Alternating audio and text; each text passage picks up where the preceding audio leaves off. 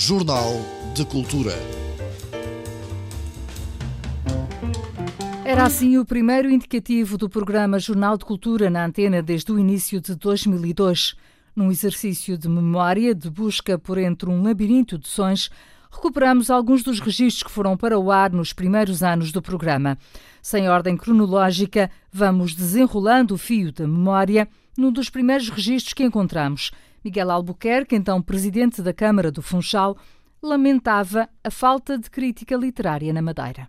Temos hoje bons escritores que são equiparados a blavos e a indivíduos que põem os adjetivos a seguir aos substantivos e que por isso simplesmente não sabem escrever, nem sabem contar uma história, nem têm qualquer valor. Portanto, é fundamental existir uma crítica literária. O escultor Ricardo Velosa, que foi diretor regional dos assuntos culturais entre 2003 e 2005, falava do longo caminho que a cultura tinha ainda a percorrer na Madeira. Estávamos no ano de 2003. Penso que a nível cultural há muito trabalho ainda a fazer. As elites são as elites. Elas já têm os seus lobbies, os seus grupos, as Acha suas que, há, que apostar um pouco mais na cultura popular, é isso? Na cultura que chega a toda a gente? Que, que chega a toda a gente, mas numa cultura não popularucha. O madeirense de João Berardo lembrava, em 2004, a importância da cultura para uma região turística. A cultura tem que ser uma prioridade se nós queremos ter um turismo de grande relevo, um turismo com grande qualidade, não se pode de maneira nenhuma fazermos com que essa situação não seja bem desenvolvida. Também em 2004, Virgílio Pereira, presidente da Comissão para as Comemorações dos 500 anos do Funchal, anunciava alguns dos livros que seriam publicados. A história completa do Funchal, outro, a, a história, digamos, do Funchal cidade de Porto e as implicações que isso teve, teve nas relações com outras, outras regiões, outros países, figuras ilustres que por cá passaram, etc. Eis que nos surge a voz de Maria do Carmo Santos, falecida o ano passado. Ao Jornal de Cultura relatava assim a luta que foi a compra da casa pertencente aos antepassados de João dos Passos, na Ponta do Sol. Quase que aquela casa já estava transformada num prédio de apartamentos, porque a, a, senhora que, me vendeu, que nos vendeu a casa, que vendeu ao governo jornal, é ainda prima do João dos Passos. Pois, ainda é familiar. Pois. E então, ela vivia na Venezuela e eu soube que ela ia vender a casa, porque andava sempre em cima do acontecimento. E então telefonei lá da minha casa, lá para a Venezuela, e falei com uma senhora e disse: Ah, já sei que vai vender a casa, mas sou a Dona Amália só vai vender ao governo regional. e ela foi tão simpática e infelizmente ela já não pode ver porque já, já desapareceu. Maria do Carmo Santos, entrevistada por Alexandra Costa. José Pereira da Costa, açoriano de nascimento, madeirense de alma, conservador da Torre do Tombo, presidente do Arquivo Distrital do Funchal e responsável pelo Centro de Estudos de História do Atlântico, falecido em 2010. Falava assim ao Jornal de Cultura da Paixão que o fez fotografar agentes madeirenses. Desde, sei lá, 10, 11 anos, quando lá na minha terra, pela primeira vez vi os pescadores madeirenses com os seus barcos que nunca tinha visto, tinha 10 ou 11 anos, que iam para a safra da Albacora, os barcos verdes com a barra amarela, fiquei deslumbrado e depois, como andava ali a pescar, coalhau, etc., passei a ler-lhes as cartas, a escrever-lhes cartas, a passar-lhes os valos de correio dessa época, que era de 15 em 15 dias, e fiquei preso à Madeira, porque depois passei aqui, em 41, deslumbrei para ir estudar, depois passava todos os anos, tinha amigos em Coimbra da Madeira, etc. Depois vim para a Madeira em 55, como diretor do arquivo, tive 11 anos, montei as bibliotecas da Fundação, fiz para aí tudo quanto podia e conheci a Madeira profunda. Fui tirando fotografias, não é? Sim, é claro. Fotografias, sem fotómetros, sem nada, mas perfeitas, que estão hoje aqui, que são sempre com a presença do homem. José Pereira da Costa, entrevistado pelo jornalista Nélio Freitas, que também já partiu. Agora, a voz de José Maria da Silva, falecido em 2004, foi o rosto e a alma do Cinefórum do Funchal, responsável por inúmeras iniciativas culturais na Madeira, numa altura em que a oferta estava bem longe da que existe atualmente. Normalmente os nossos programas têm uma qualidade prévia. Este é um programa experimental.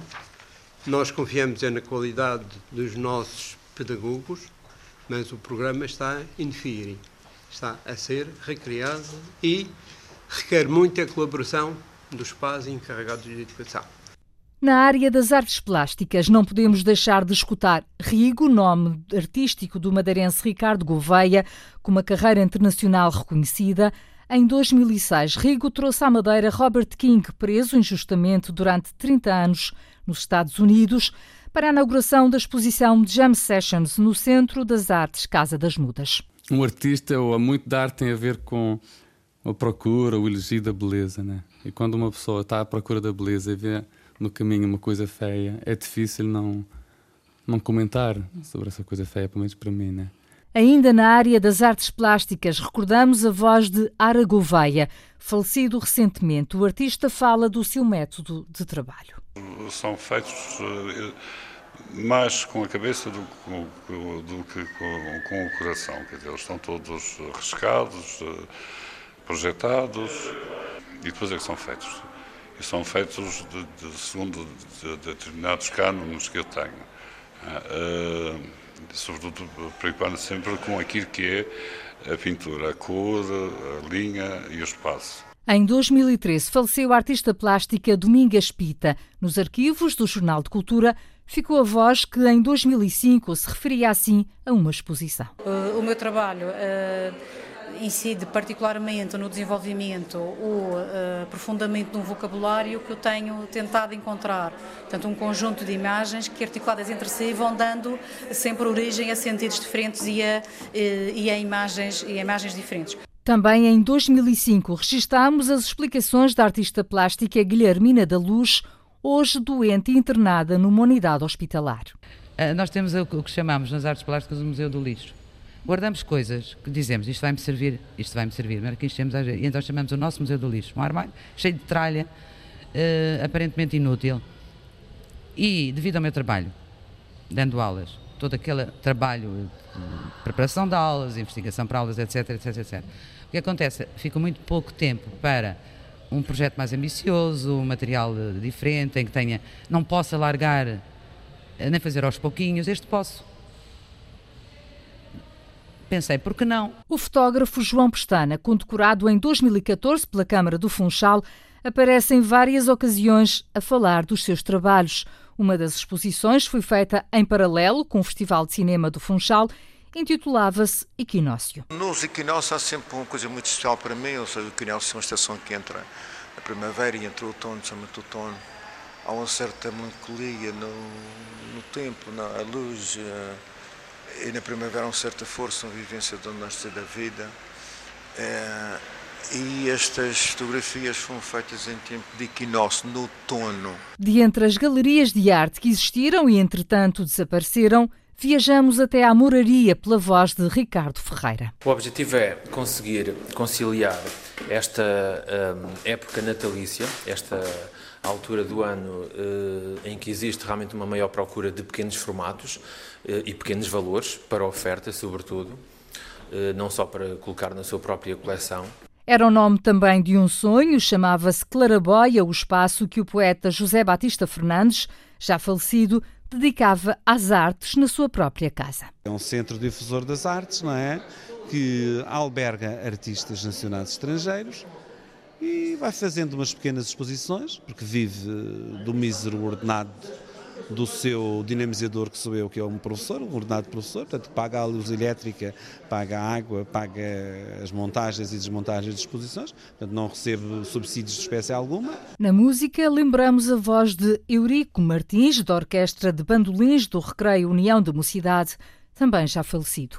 É, é uma procura é, incrível dos turistas pelos nossos concertos.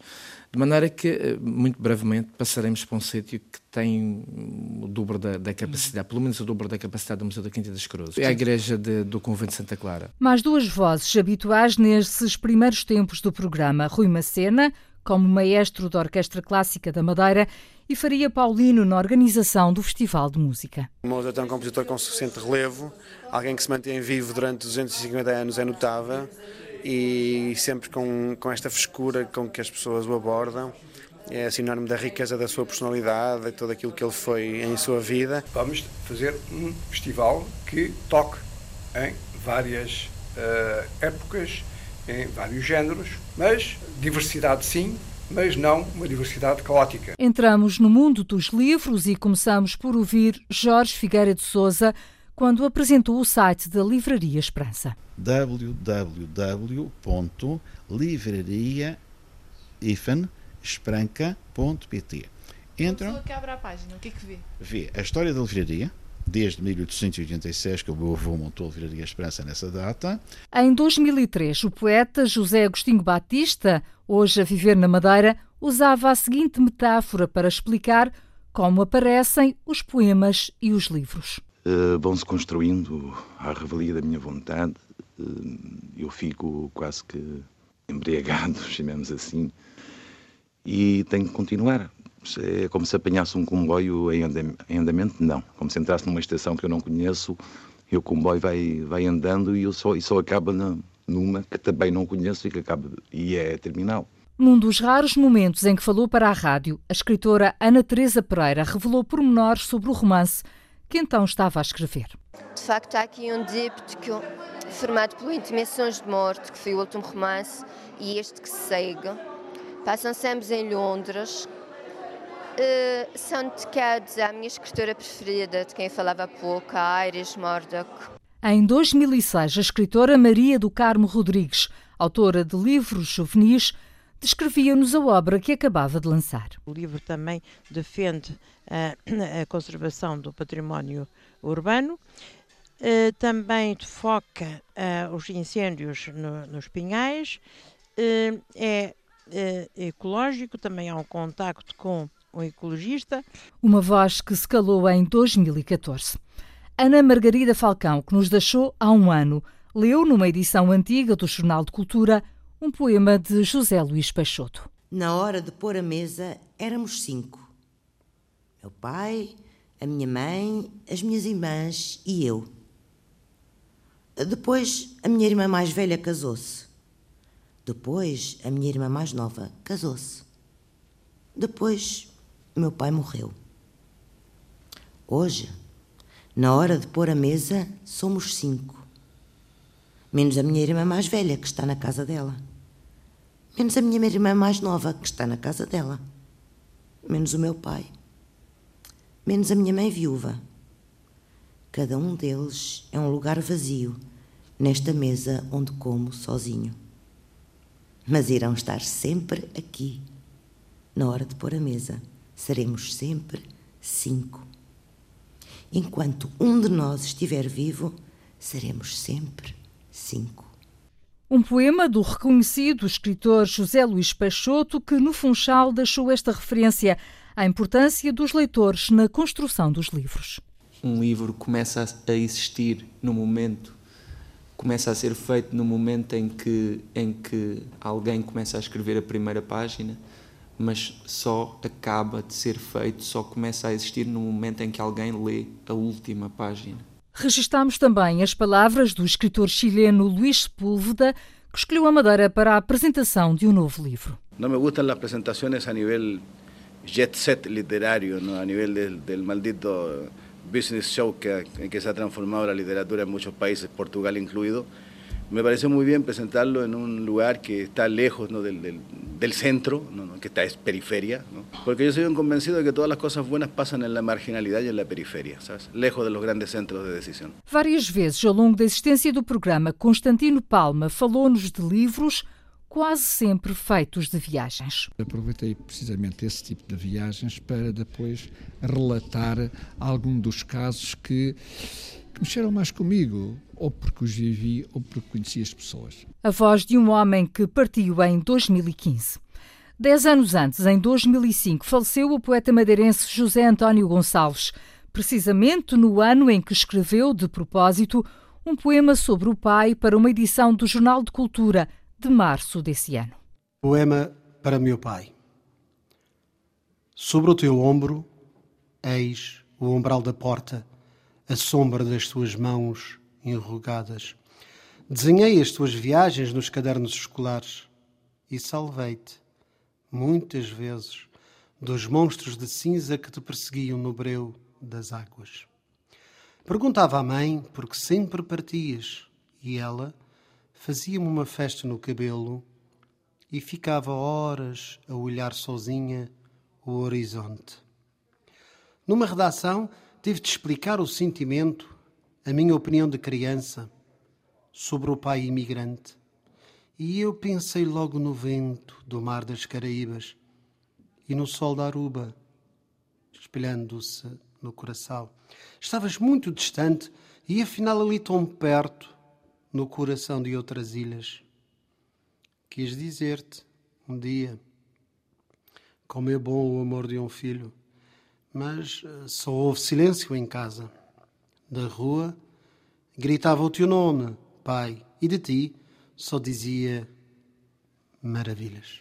E quem não se lembra de Maria Aurora, escritora, apresentadora de televisão, dinamizadora cultural, organizadora de muitas feiras do livro e de colóquios que trouxeram à Madeira nomes importantes da literatura.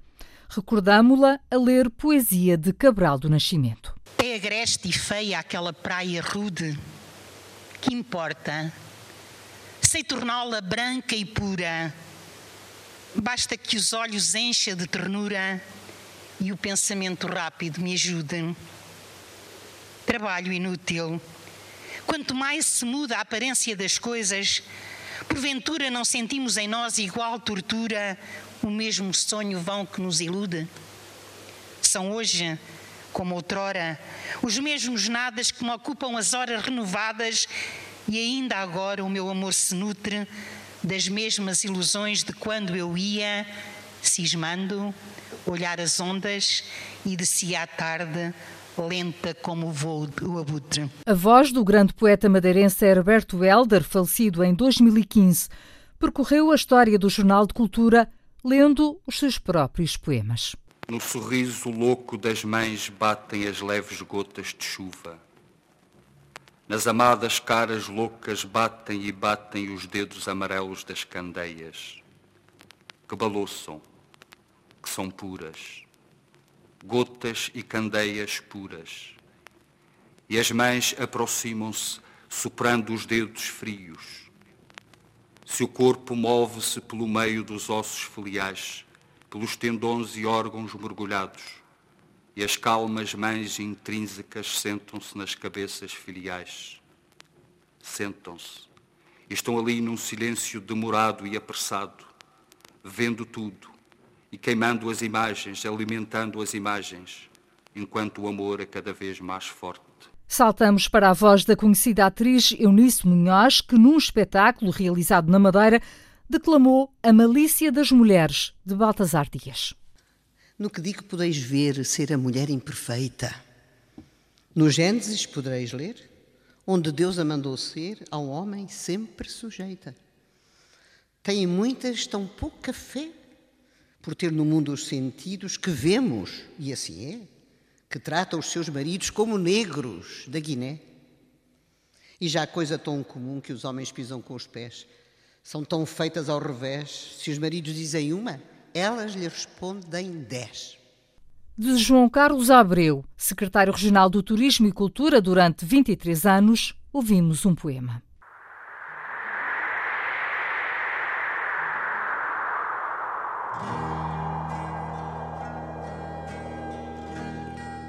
Não me deixei fechar na ilha, como tantos outros, com o talento da escrita e a riqueza da fantasia, fazem circunferências e às voltas com o pensamento ficam onde estão.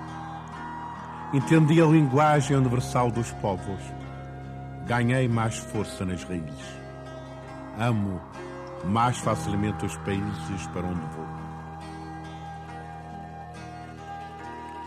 Nada escondo. Trago nos olhos a leitura do pensamento inconformista da hipocrisia. Explique-me.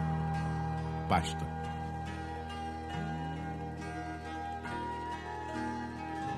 Para onde vou e estou, estás comigo a toda hora, sem que saibas nunca o ritmo do bater do meu coração completamente enlouquecido.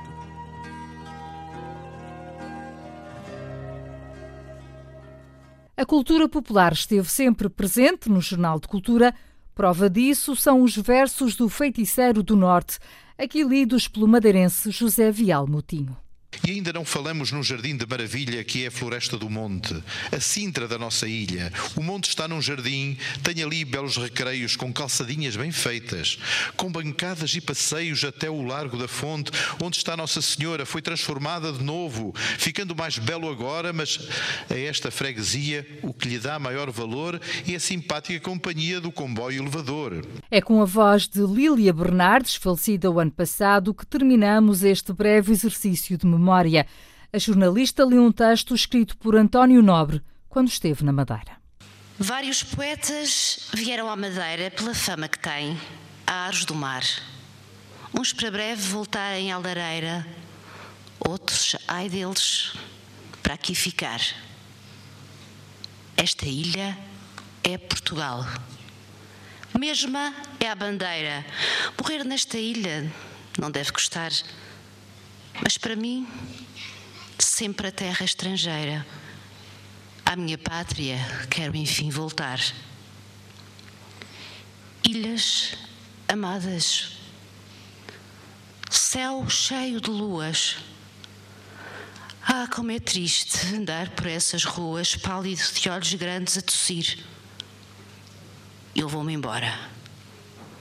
Eu vou-me embora. Adeus mas volto a vê-las. Vou com as ondas, voltarei com elas, mas como elas, para tornar a ir. O meu nome é Lília Mata, continuarei a levar até si as vozes da cultura madeirense no programa que vai para o ar todos os sábados após as notícias do meio-dia. Jornal de Cultura. O espaço para as artes, para a tertúlia divulgação da vida cultural madeirense.